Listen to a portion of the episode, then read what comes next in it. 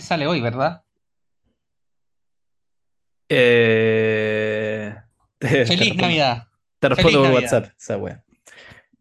Entre hoy Navidad. mañana, en verdad, depende de cuánta energía me queden después de grabar esta wea. Que son las 10 de la noche y me tocó un turno en la pega extremadamente largo, fuera de lo común, como 5 horas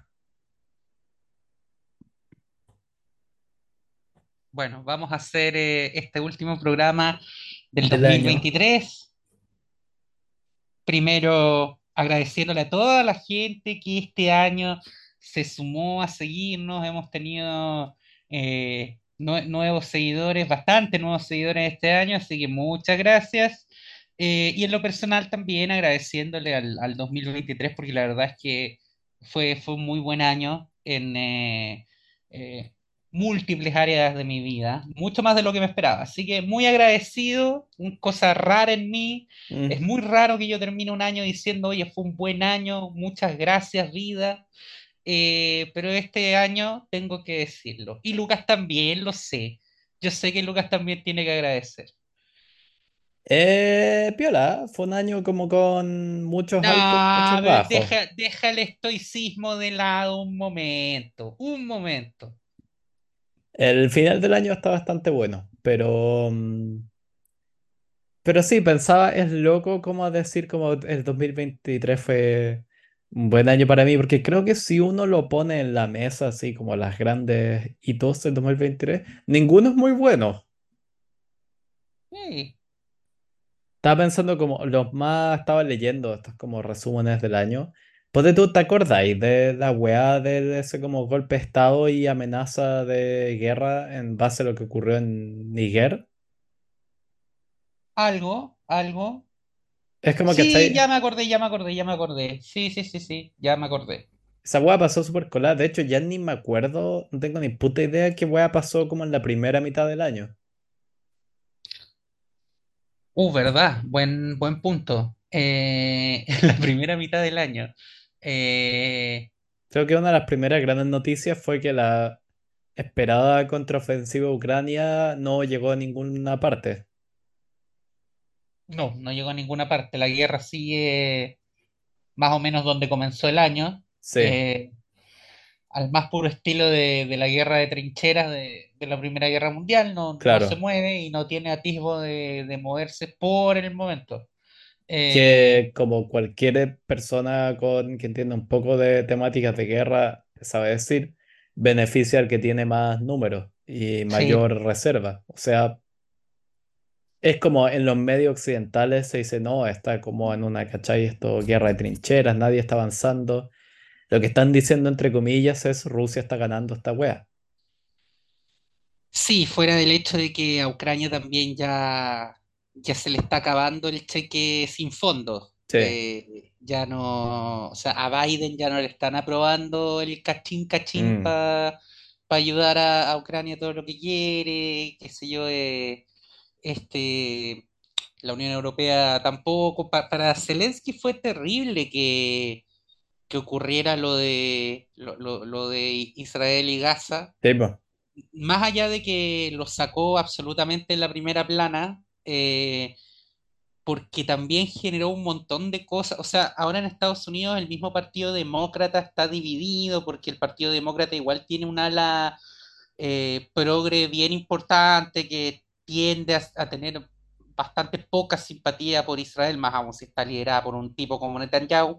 Eh, entonces ya, ya no le están respaldando de igual manera, porque además Biden lo que hace es que puede ser una jugada o muy inteligente o muy tonta, eh, o muy arriesgada, eh, junta lo- los paquetes de ayuda militar y los manda a votar eh, en, en combo. Claro. Creo que un- eso, un- una ley que incluye sí. Ucrania, Israel, manda también para unos conflictos X en África, Sí. va todo junto. Uno puede, claro, yo creo que eso va a ir a largo plazo, si eso fue una buena o una mala idea, pero creo que si lo veis desde el punto de vista desde cómo le aplica Ucrania, fue lo peor que les podría haber pasado, Sí, porque eh, la... mm, Ahora mismo leí una- un artículo, o sea, no, ahora mismo en la mañana, un artículo análisis del The Guardian, y es como para entrar un poco, creo que No solo así como qué pasó con uno de los dos. Yo diría, sigue siendo, lo siento mucho por Ga- eh, Gaza, eh, Palestina, Israel, Ucrania sigue siendo el conflicto mundial con más eh, importancia geopolítica y yo creo importancia histórica. Dentro de todo, Israel-Gaza, ¿cachai? Es una escalación terrible, mortal y trágica de un conflicto que no va, que no va a terminar en nada muy distinto de cómo empezó. Sí, lamentablemente es muy difícil que haya un cambio radical del statu quo, salvo que, Claro, no sé, eh, Egipto propuso el, el otro día una propuesta más o menos clara de cese al fuego permanente que hubiera incluido al menos un cambio a largo plazo más tangible, que era eh, una administración palestina unificada en Gaza, eh, pero donde jamás no ocupara el rol preponderante que ocupa hoy, claro. eh, pero evidentemente que jamás lo rechazó. eh, bueno, hay que ver. Eh, ahora eh, es re complicado porque ese, ese paquete de ayuda militar y económica, por un lado tienes demócratas que no, no, y alguno que otro republicano igual, pero principalmente demócratas que no tienen ninguna simpatía por Israel, y por el otro lado tienes republicanos que no les interesa lo más mínimo mandarle claro. plata a Ucrania. E incluso ya estoy teniendo personajes así, más como de centro, que un poco también están diciendo como, oye, sabéis que tenemos ciudades como con crisis, ¿cachai? De, de gente puta viviendo a las calles peligrosos, ¿cachai? Tenemos ciudades que están medias como tomadas por el crimen, ¿cachai? ¿Hasta cuándo vamos a seguir mandándole cheques en blanco, ¿cachai? Cheque- Cheques sin fondo a naciones en la otra mitad del mundo? Entonces ya como que un poco se te está formando, ¿cachai? Un como bando medio eh, unificado de todos lados, como diciendo como, oye, y incluso el otro día había leído una entrevista con Jürgen Habermas, que es este mm, filósofo alemán, Filósofo de la escuela de Frankfurt. creo que es, el otro día le preguntaba a mi cabra, que creo que no es Escuela Franco, es un poco posterior, no es de la misma, Post-Frankfurt. no es del mismo grupito que Adorno, Horkheimer y todos esos, creo. Porque es un poco más joven. Qué irónico decir por una persona de 90 años, pero un poquitito más joven. sí, era un cabro. Eh, Em, eh, el sub es la, la, la cantera de la escuela de Frankfurt, claro, la, juvenil. sí. Eh, pero mm, leí una entrevista de él el otro día y él hacía un punto muy bueno y como que podíais ver que al final es como estaba muy en código, ¿cachai? De palabras complicadas y términos filosóficos y como geopolítica. Pero al final lo que él decía, lo que podíais leer entre líneas, es como detrás de la respuesta al conflicto de Ucrania es una diferencia generacional. Él decía que le miraba con mucha preocupación, ¿cachai? Y un poco como así, eh, casi miedo, el que, ¿cachai? Todo como el establishment, establishment alemán y él siendo del lado, ¿cachai? Más como los socialdemócratas, echándole mucho la culpa al Partido Verde, diciendo que están como apoyando la guerra, ¿cachai? Están como básicamente sumando, acercando a Alemania a un conflicto, ¿cachai? Que está ahí al lado. Y un poco, ¿cachai? Sin olvidando, ¿cachai? Como la perspectiva histórica eh, de lo que pasó las últimas veces que Alemania se sumó a conflictos internacionales. Y todo lo que iba con eso, y él decía un punto que, mm, estuvo, que me pareció muy bueno, que era que, que él cree que lo que hace falta es un objetivo más claro para el involucramiento de Europa y Estados Unidos en la guerra Ucrania. que todos estos como llamados a la libertad de los pueblos y como apoyar a, Ucrania hasta como el fin último, ¿cuál es ese? ¿Cachai? Y esto como de er- eh, como el discurso Zelensky, como de recuperar todo nuestro territorio, ya na- nadie lo está comprando en verdad, porque ya como que un poco, si leéis entre líneas, como en los medios así, como que ya se está llenando de artículos que ya están como proponiendo, ¿cachai? Puta, que hay que, tienen que sentarse, ¿cachai? A negociar las dos partes y que quizá Ucrania va a tener que ceder, ceder territorio.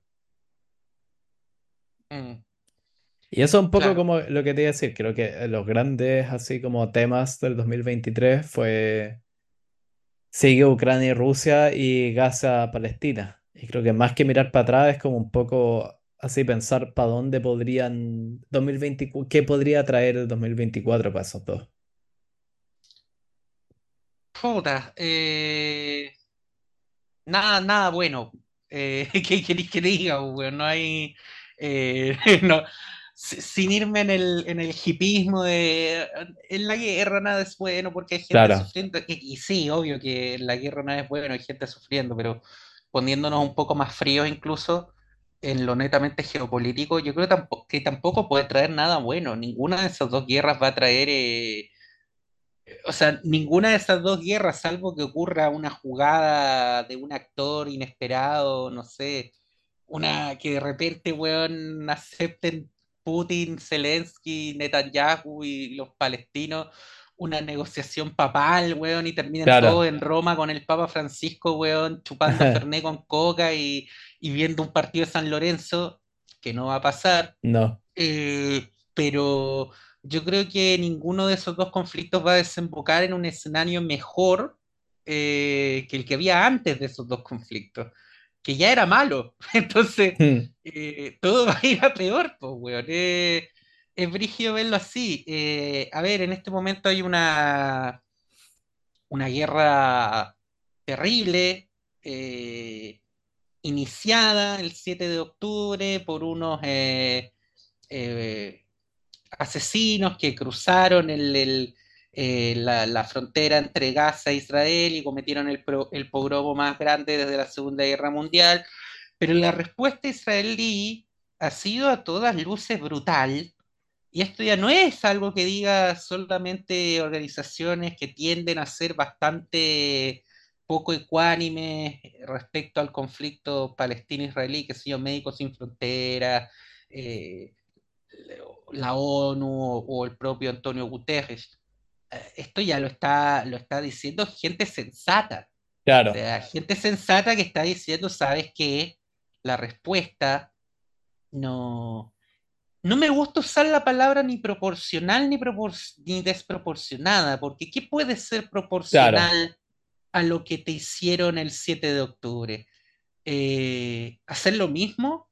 ¿Y por qué tú también, si se supone que eres moralmente superior a, a, a, a estas bestias, bestia, entiéndase, me refiero a los de Hamas, sí, eh, ¿por qué les irías a hacer lo mismo a sus civiles, pues, weón? claro, No, no. O sea, entonces, es, eh, es, terrible el escenario. Yo creo que, hablar de, proporcional o desproporcional no, no, ha lugar. Eh, y los números indican que la cantidad de civiles muertos eh, es espantosa. Yo no sé, no te digo, yo evidentemente por mis circunstancias personales lo veo con particular preocupación. Eh, yo no sé lo que va a pasar. Ayer eh, Netanyahu, ayer no era, no era feriado en Israel. Eh, Netanyahu dijo que la guerra iba a ser larga. Y es lo mismo que decías tú, pues, weón, de respecto a Ucrania. Eh, apoyar a Ucrania hasta el final para lograr el objetivo final. Pero ¿cuál es el objetivo claro, final? Yo no sé hoy día cuál es el objetivo final de Benjamin Netanyahu. Eh, porque yo creo que ya estamos en sintonías distintas. O sea, yo eh, a esta altura no sé si, si para Netanyahu el, el objetivo final es recuperar a, lo, a, los ciento y tantos rehenes que siguen cautivos de, de, de Hamas o, ¿Qué, qué quieres? ¿Qué, qué, qué va a pasar? Porque hiciste mierda Gaza, o sea, la, la, claro, la convertiste, weón, en, en un mundo apocalíptico. ¿Qué vas a hacer después de eso? Porque eso no... O, o sea, ¿qué quieres hacer? ¿Te lo vas a anexionar? Eh, ¿vas a crear eh, un estado eh, títere? ¿Vas a, a, a, entregárselo a una administración palestina, eh, digamos, desaham, así como desnazificada, desjamasizada, no, claro, no, hay claridad, no hay claridad y, y, sea lo que sea que estén pensando, eh, va a ser muy complicado porque literalmente hiciste mierda la franja de Gaza. claro. Y no solo materialmente, no solo la, la cantidad de miles de muertos, que ya es, es mucho decir, sino que piensan los sobrevivientes. O sea, esa población que quedó ya sea que terminen quedando ahí bajo un gobierno autónomo o bajo un gobierno independiente, u ocupados por Israel, como estaba Gaza hasta 2007, 2005, perdón, o desplazados, que sería el peor escenario, desplazados, exiliados en, en alguna parte del Medio Oriente o del mundo, eh, no, no, te van a guardar un buen recuerdo Claro, de ni de Israel, ni de los judíos, ni de...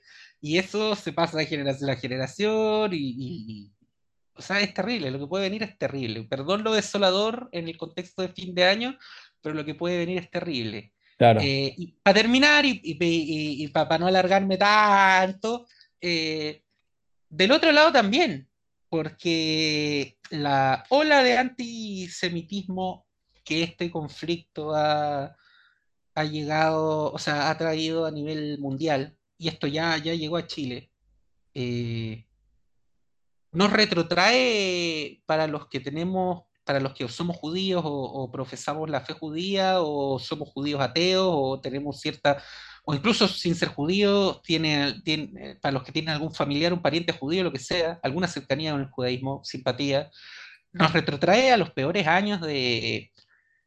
Eh, pues a mí me pasa, me pasa mucho cuando hablo con gente todos los días a través de las redes sociales, eh, hay gente que de verdad, como no, ha visto un judío en su vida, eh, no entiende lo que es el, antisemitismo. Eh, cuando yo le trataba de explicar a una persona, sabes que, a ver, yo no es que esté muerto de miedo ni paranoico, pero yo sé que es un escenario probable, yo se lo planteo así, yo sé que es un escenario probable que algún día mi puerta aparezca rayada con, o, o con una suástica o con un Palestina libre. Si es que alguien llega a ubicar donde vivo. O algún vecino al que le caigo mal, anda a saber. Eh, si yo me decía eso a mí mismo hace cuatro meses, eh, me, me hubiera dicho que era un exagerado. claro. Porque a, a, mí hay gente que me decía esto hace dos años, tres años, y yo le decía, ah, pues, oye, weón, no, no, no andís de víctima tampoco, no seáis perseguidos. Pero claro, pues resulta que rayaron la sinagoga de mi ciudad. ¿Serio? Eh, rayaron mi, la sinagoga de mi ciudad, la sinagoga más antigua de Chile. Hay Esas gente que no tiene idea de esto, no sabe. Esto de nuevo es una crítica media como desde la burbuja, así casi media desde el privilegio, pero dejando de lado, claro, que uno no puede bajar el perfil a ninguna clase como de gesto así de, de odio antisemita. También es un poco patético como los hueones, no digo la acción en sí misma, los como No, entiendo, entiendo. perpetradores es un Sí. poco como, weón, ¿quién creéis que eres? ¿Cachai? No estáis, no eres un, ¿cachai? Luchador de Gaza, ¿cachai? De Hamas. Está ahí en Temuco, en Santiago de Chile. Es como, weón, deja de ser tan patético, por favor. ¿Cachai? No, no le está ahí, ¿cachai? Eh, no va a llegar el líder de Hamas a darte una medalla porque, weón, rayaste, ¿cachai? Una sinagoga en Temuco. ¿Me cachai lo Y además, voy? ¿por qué, y además, ¿por qué estás rayando la sinagoga de Temuco? Si tú lo que me decías, no tú, sino que estoy hablándole a un tú Claro, eh, figurativo, hipotético. lo que tú me decías era que lo tuyo es antisionismo, no antisemitismo. Y sabes qué es lo peor, Lucas, que yo después, yo subí esto a mis redes, que decía, oye, o sea, esto ya, ya no es, no es Francia, no es Alemania, pasó acá a unas cuadras de mi casa. Yo conozco ese templo, yo conozco esa, yo he ido a esa sinagoga, eh, tengo, tengo eh, conocidos que son parte de, son socios de la sinagoga, yo no soy socio, pero, y, y yo, yo ponía, oye, ¿sabes qué? Esto es antisemitismo, weón. Y, y me siento mal y me siento eh, atacado. Y hubo un montón de gente, weón, que me respondió casi como enojada, como que yo les tuviera que pedir disculpas a ellos eh, me escribieron, bueno, eh, es que si no hicieran lo que están haciendo, eh, no, no, no tendrían, no, no- tendrían que aguantar que le, que le rayáramos el, el templo. Hubo otro que me puso, oye, pero eso no es, eso no es antisemitismo, es antisionismo. Yo como, bueno, es una sinagoga, rayaste una sinagoga, literal.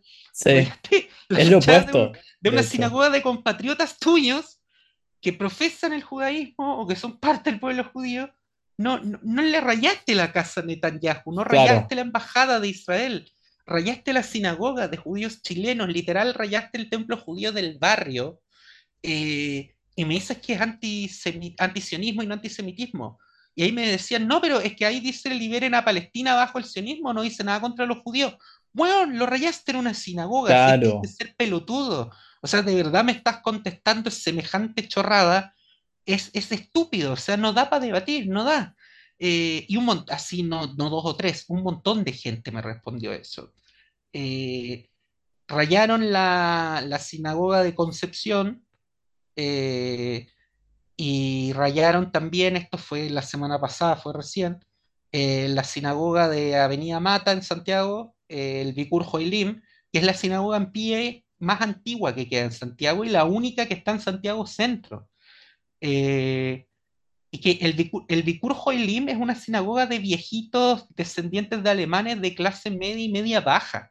Es prácticamente la única sinagoga como de raigambre popular que queda en Santiago y la rayaron. Esa y la de Concepción, eh, el rayado se lo adjudicó el movimiento juvenil Lautaro, una especie de revival del- de los lautaristas del Frente Lautaro de, fines de los 80, comienzos de los 90. Eh, y lo mismo, abajo el sionismo. Y tú te metes a ver los comentarios en Twitter, en Facebook, en Instagram, y todo el mundo celebrando esto. Y, y gente de izquierda, esto supuestamente lo hizo una organización de izquierda, eh, y decían, no, no, no es, no es antisemitismo porque ahí dice liberen a Palestina, no, no dice nada contra los judíos, además que los árabes también son semitas, y es como, weón, o sea, rayaste una sinagoga, no fuiste a rayar la embajada de Israel, no fuiste a rayar la embajada de Israel porque no te atreves, eh, no te, no, no, no te dan los huevos, entonces, como no te dan los huevos de ir a rayar la embajada del Estado de Israel que tú consideras genocida, vas y vandalizas una sinagoga donde van 30 eh, viejitos, weón, eh, de clase media baja a rezar. Eh, me parece miserable. Y lo que más miserable me parece es que la gente los banca, y los banca gente de izquierda. Eh, yo le he tratado de explicar sin acritud, por interno, a, gente que publica cosas similares o que me contesta publicaciones, les he tratado de explicar varias cosas. Primero que esto termina generando el, el efecto contrario a lo que ellos me imagino que pretenden.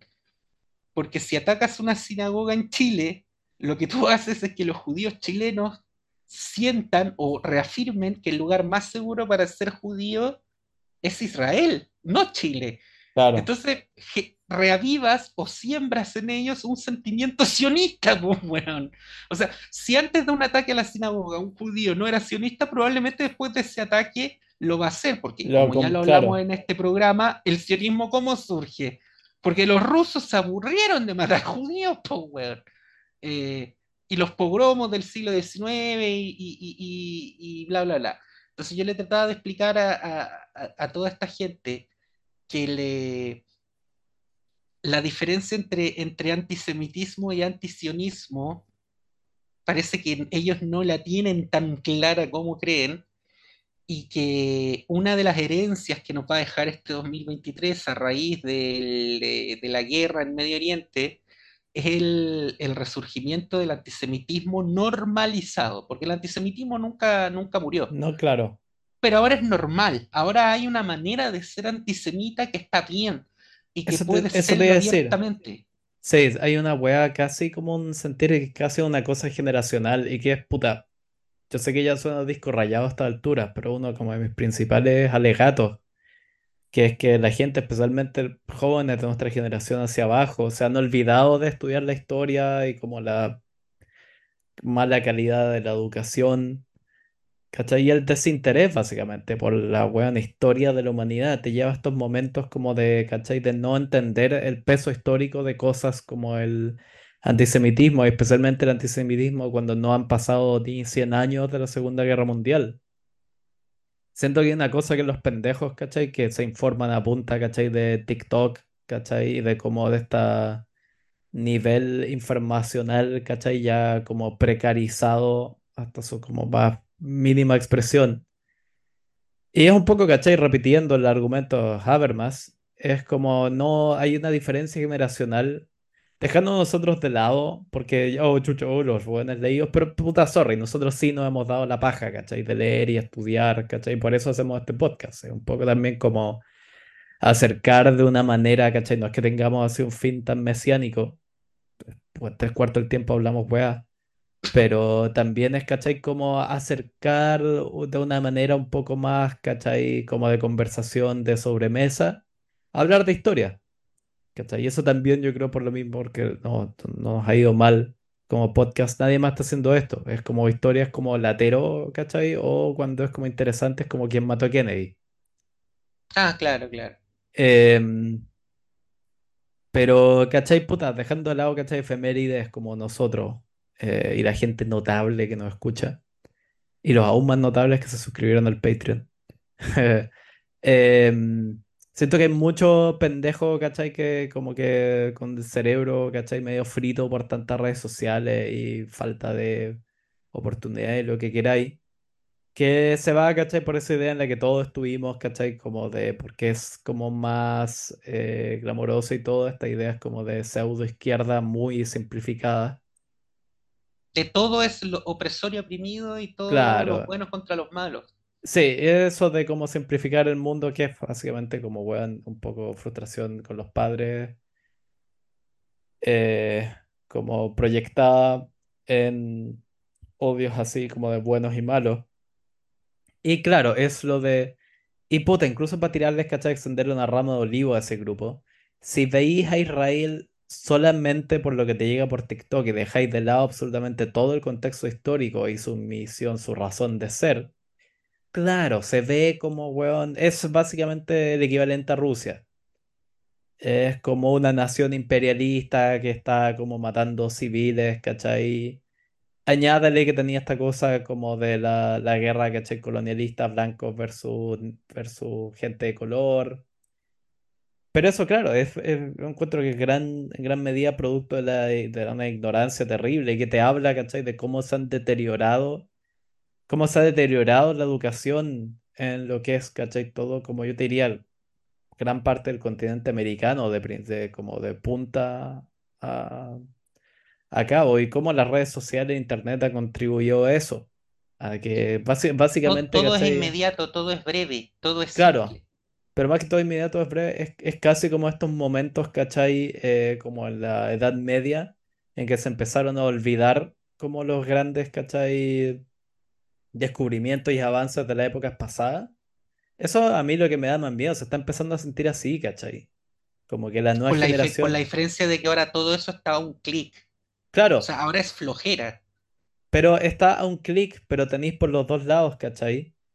Tenéis, ¿cachai? Estos pendejos hiper, ¿cachai? Como demasiado... em, ideologizados como por la izquierda progresismo que te van a declarar, ¿cachai? Que toda esa historia es racista y colonialista y por ende, ¿cachai? No hay que estudiar a, no sé, Shakespeare, Homero, weón, o puta, no sé, Virgilio Las Casas, weón, porque eran todos hombres blancos opresivos. Y el otro lado, ¿cachai? Te va a decir, no, que los historiadores, ¿cachai? Es toda una logia maligna, ¿cachai? Que están escondiéndonos la información. Pero me caché que Claro. al final el motivo que sea, lo que te lleva es como a entrar voluntariamente, que como tú decís, la información está ahí. O sea, Wi- Wikipedia, weón, yo paso la mitad de mi tiempo Wikipedia. Es como veis mi pestaña, mi polola siempre se ríe mis pestañas en el teléfono. Son como un sitio de noticias y como cuatro weas más como de, weón, el, el Imperio Austrohúngaro. Puras weas weonas de historia. Es como Arturo Prat, el Imperio Austrohúngaro, y Gavrilo, ¿quién fue Gavrilo Príncipe? Em, pero sí, eso a mí lo que me, me parece más terrible, que es como que está dando una impresión, ¿cachai? Y todo esto, esta eh, cultura de lo inmediato, ¿cachai? De como eso, em, este fe- fetichismo de la riqueza, ¿cachai? Y del bling bling, ¿cachai? Toda esa cultura. Por eso, no sé, siempre he encontrado detestable, ¿cachai? Como en cuanto a sus significantes culturales, todo como, weón, la cultura como el, hip hop y el reggaetón por, ¿cachai? Porque una sale de la otra. Y nadie me puede decir que es una wea racista porque, bueno, yo les puedo dar clases sobre jazz y soul y R&B al que no, son quiera. cosas distintas. Em, es eso, a mí lo que me friquea de esta época es como da la impresión, ¿cachai? De que la gente se está olvidando, ¿cachai? De que es como toda la cultura es un momento tan narcisista, tan de yo y mis necesidades inmediatas, que se está olvidando la perspectiva, ¿cachai? De que, puta, somos, somos parte de, uno es parte de un continuo, ¿cachai? Y esa como pérdida de como sensación de comunidad al final lo que yo encuentro que está detrás, además de, de- uno es como, ¿cachai? Un, es un círculo vicioso. Pero de ver, ¿cachai? Que todo esto, ¿cachai? Como la weá en Gaza, en Israel, tiene, si uno empieza a ver la historia hacia atrás, empieza a entender de dónde viene, Ucrania, Rusia también, y te empieza a hacer sentido, pero también te pone en perspectiva a ti mismo. Y también de ahí, ahora cuando yo voy a sonar más facho y weón como partido republicano, pero también eso te hace entender, ¿cachai? Por qué, puta, tener hijos, formar familia, es como, no se trata de uno y uno mismo, ¿cachai? Y, weón, tu carrera, ¿cachai? Con cuántas minas y está, weón, se trata como de, weón, verte a ti mismo, ¿cachai? Como parte de una rueda que sigue girando, ¿cachai? Tus viejos y tus abuelos fueron así, ¿por qué uno sería distinto? Y eso yo creo al final, ¿cachai? Como lo bonito del estudio de la historia, tampoco te hace darte cuenta como, oh, gente que vivió 500 años antes que yo construyó esta catedral hermosa que estoy viendo en este momento. Quizás si yo me sumo a esa perspectiva, yo y mi generación también podemos lograr una wea así, que de ahí de acá a 100 años, Todavía, que un, todavía exista al menos. claro, como un adolescente, weón, eh, trans robótico, eh, la, la puede apreciar. ¿Cachai? Y también le eso. trans robótico. Weón, no sé en qué van a terminar, Algo, weón. as- algo, algo. Sí, pero no sé, eso es mi weón descargo, pero no, no sé cómo, ya ni sé cómo conecta Ahora anda a saber también cómo, cómo lo van a, a interpretar, porque puede ser que uno lo haga con un sentido y en 100, 200, 500 años más le dan otro distinto, porque otra cosa que he tenido que increíblemente, esto es, es de verdad es increíble, porque no tiene ni pies ni cabeza. Eh, yo he tenido que explicar este año más que nunca, ya me había tocado otros años, pero ahora más que nunca, explicar que Jesús Jesús de Nazaret, weón, el, el- el, digamos, el que fundó esa religión llamada ¿Ya? cristianismo, que alguna gente por ahí creo que profesa, ya, que Jesús no era palestino, weón. En serio, he tenido que explicar que Jesús de Nazaret, que los cristianos creen que es el Mesías judío, que el Mesías es un concepto judío, que inventaron los judíos, porque era el que venía a cumplir las profecías que escribieron los judíos sobre el Dios judío. y Jesús, que nació en Belén de Judea, porque el Mesías judío, según las profecías judías, tenía que nacer en Belén de Judá, eh, he tenido que explicar que Jesús era judío y no palestino, porque ahora, con un fin eh, Propagandero. Sí, directamente propagandístico, porque iba a decir que, claro, hay gente que, que con, digamos, honestamente, con una buena intención, lo hace como manera de, de generar conciencia de que, oye, efectivamente, y esto es verdad, y, y esto es lo que nos debería importar, eh, en este momento en Gaza hay niños que están naciendo y muriendo entre escombros, eso es así, y eso es lo que nos debería preocupar.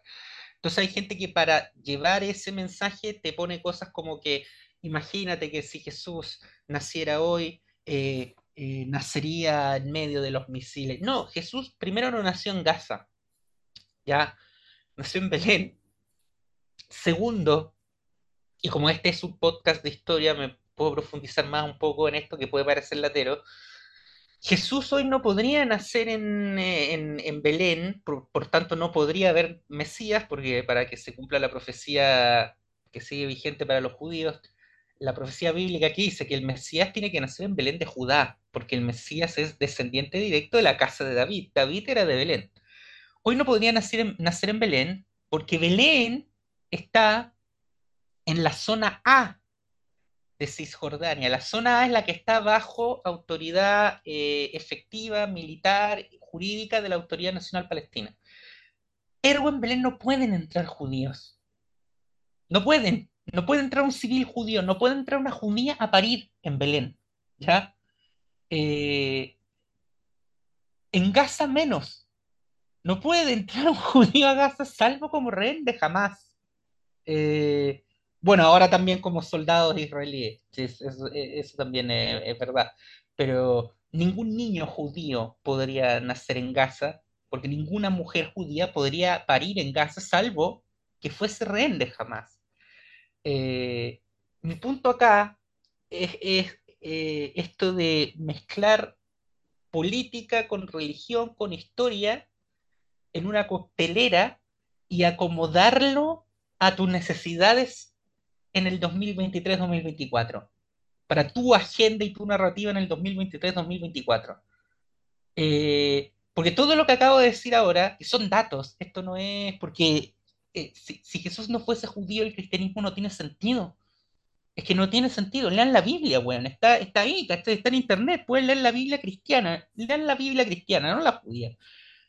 El cristianismo se basa en que este chico de Belén cumplía las eh, profecías eh, mesiánicas judías. Entonces él es hijo del Dios judío que se inventaron los judíos. Claro. si Dios era árabe palestino, o sea, si Jesús era árabe palestino, no, no tiene sentido, weón. No, Esto ya es como el momento en que la realidad se, vuelve más como estúpida que como que el humor. Hay un chiste de Louis C.K. que es eso. Él dice que como que un, él le dijo a un amigo, tenía un amigo que no le creía que Jesús era judío. Y él le dijo como, ¿ya y qué era entonces? ¿Cristiano? claro, era tan bacán que inventó la religión antes de nacer. Claro, él se hace como déjate de una, joder. una imitación como de Claro, Jesús siendo crucificado, mirando como, oh, ahora, ahora entiendo por qué esto de las cruces. ahora hace sentido. Jesús era, decir que Jesús era palestino es como decir que Aníbal, el que cruzó los Alpes, era tunecino. no, pues, no tiene ni pies ni cabeza. Todo esto no quita lo que ya dije, no quita que, que, se esté cometiendo algo terrible en Gaza. Que, que estén muriendo civiles, weón. Que el ejército israelí ha cometido atropellos eh, que efectivamente hay niños que están muriendo y naciendo, en, el mejor de los casos, naciendo, naciendo entre escombros, y eso es horrible. Eh, no quita también otra, otra verdad histórica, que es que la mayoría de los cristianos en Tierra Santa se identifican como árabes palestinos. Y en muchos casos hay antiguas familias cristianas con ciertos apellidos de cristianos palestinos, sirios, libaneses, pero siempre cristianos, que descienden de las primeras comunidades cristianas, que eran grupos de judíos helenizados que se convirtieron al cristianismo, en el primer cristianismo, y se mezclaron después con los árabes que fueron llegando, y principalmente con los griegos que había ahí también, que se hicieron cristianos. Eh, pero Jesús era judío, no era griego, no era romano, no era árabe, menos cananeo. Los palestinos de ahora tampoco son cananeos, weón. No, o sea, ¿de dónde sacan eso? No tengo puta idea. Y bueno, se nos acaba el tiempo, así que feliz Ni año hablamos de nuevo. ley, no alcanzamos. No, weón, tantas weas se nos fue en volada, pero podemos hacer uno del inicio del 2024, hagamos eso. El próximo semana hacemos el inicio del 2024 y ahí hacemos como... Proyecciones. Ya, dejemos claro, Israel y Gaza fuera porque es demasiado envolvente y hacemos Latinoamérica, Rusia, Ucrania y todo eso. O nos podemos poner a leer el tarot. También, bueno, mismo efecto. Ya ahorita, nos vemos. Feliz año. Chao, chao.